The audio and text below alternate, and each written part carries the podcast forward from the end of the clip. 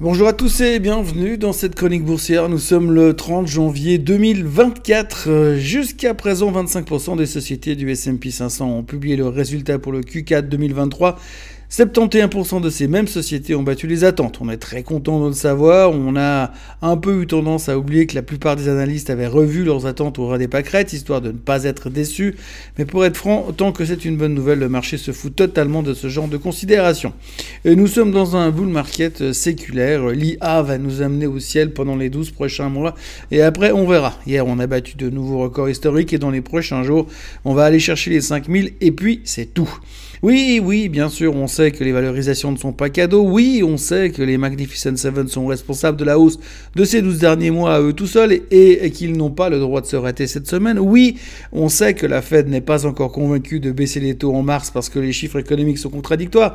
Et cela même si Goldman Sachs vient de répéter qu'ils sont convaincus que la Fed baissera les taux en mars et que le ralentissement du marché du travail va rapidement se faire sentir pour permettre cela. Oui, on sait que les valorisations sont complètement irréelles mais comme on est super confiant pour l'avenir, il n'y a pas de raison de se poser des questions.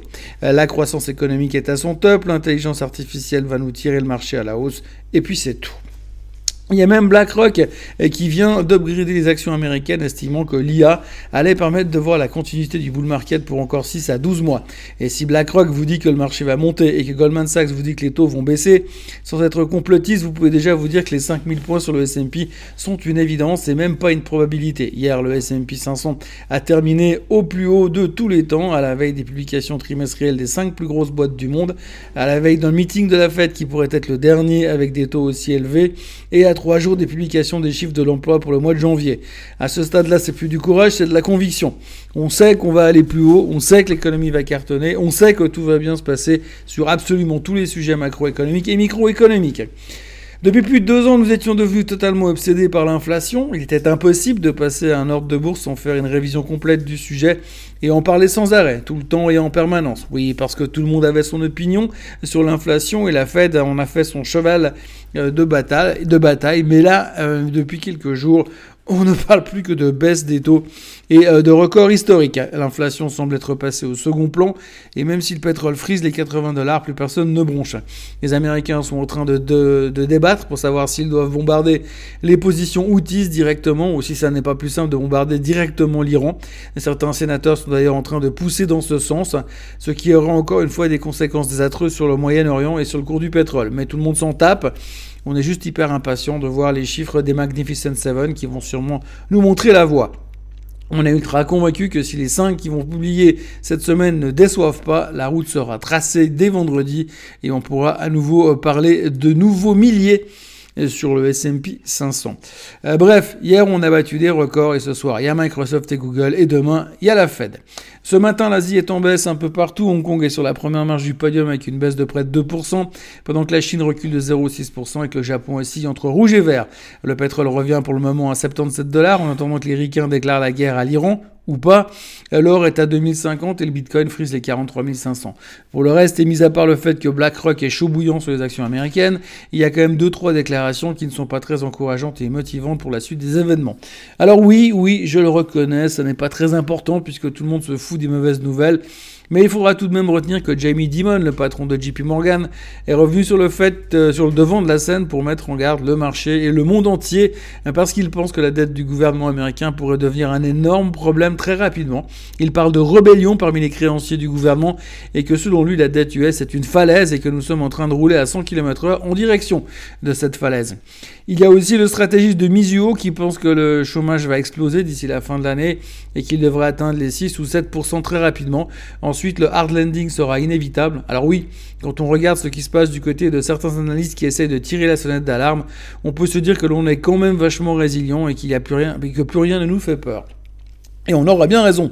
De prime abord, le marché attend juste de savoir si les Magnificent Seven vont décevoir ou pas, même si a priori on est déjà plutôt convaincu que ce sera du ou pas, et que tout va bien se passer. Encore une fois, que l'on saura que Microsoft et Apple vont bien aller chercher les 4000 milliards de capitalisation boursière, la Fed pourra faire ce qu'elle veut avec les taux, les marchés monteront quand même au firmament.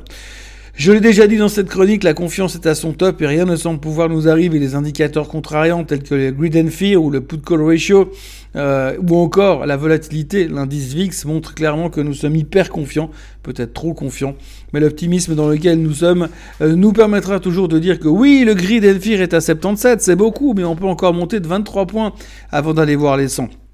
Autrement, on retiendra aussi que Musk a annoncé qu'il avait implanté euh, la première puce Neuralink dans un cerveau humain et qu'une fois que le patient aura totalement récupéré, il pourra interagir avec un PC ou un smartphone en utilisant cette puce. En gros, il pourra scroller sur TikTok sans utiliser les mains. Un petit pas pour euh, l'humanité et pour, euh, pour l'être humain, mais un pas de géant pour les réseaux sociaux. Pendant que Musk fait joujou avec le cerveau de ses clients, Dan Ives de chez Wedbush a publié un rapport dans lequel il explique que selon lui, Tesla doit faire ce que Tesla doit faire pour corriger le tir. Euh, un des points principaux serait que Musk se concentre à 100% sur la gestion de Tesla. Je crois qu'on peut déjà dire en suivant le compte X de Musk que ça n'en prend pas le chemin. Du coup, les deux autres choses à faire ne sont pas si importantes. Et puis en attendant Microsoft et Google ce soir et Pfizer ce matin, on va encore se gaver d'un discours de motivation puisque John Wolfenbarger, un vétéran qui est dans le marché depuis 30 ans, s'attend à que les actions s'effondrent et à ce que l'économie américaine bascule dans une récession prolongée. Il a mis en évidence plusieurs indicateurs économiques qui annoncent un ralentissement, ainsi qu'une détérioration des bénéfices, euh, des actions surévaluées et une exubérance irrationnelle similaire à celle de la bulle technologique du début des années 2000. Et ce qui fait le plus peur, c'est que je suis assez d'accord avec lui. Mais ce qui fait encore plus peur, c'est qu'on le qualifie de vétéran avec 30 ans d'expérience et que je suis là depuis 33 ans. Pour autant, euh, pour aujourd'hui, et en plus de toutes les publications trimestrielles comme Microsoft, Google et AMD, nous aurons également le PIB en France, alors que Macron a prévu encore une fois de se barrer du pays pour aller se promener en Suède avec Brigitte. Euh, comme à chaque fois que le pays est à feu et à sang, le roi se barre. On ne sait jamais, on ne sait jamais. Et puis il y aura aussi le PIB en Europe et le Consumer Confidence et les jobs aux USA. On notera aussi que les experts sont très inquiets du déroulement des élections américaines cette année.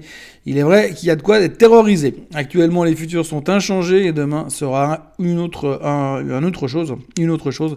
Mais soyez sûr que tout aura changé et que on sera très excités en attendant la fête de demain soir. Passez l'excellente journée et soyez prêts à parler intelligence artificielle avec les chiffres de Microsoft ce soir. À demain et très bonne journée.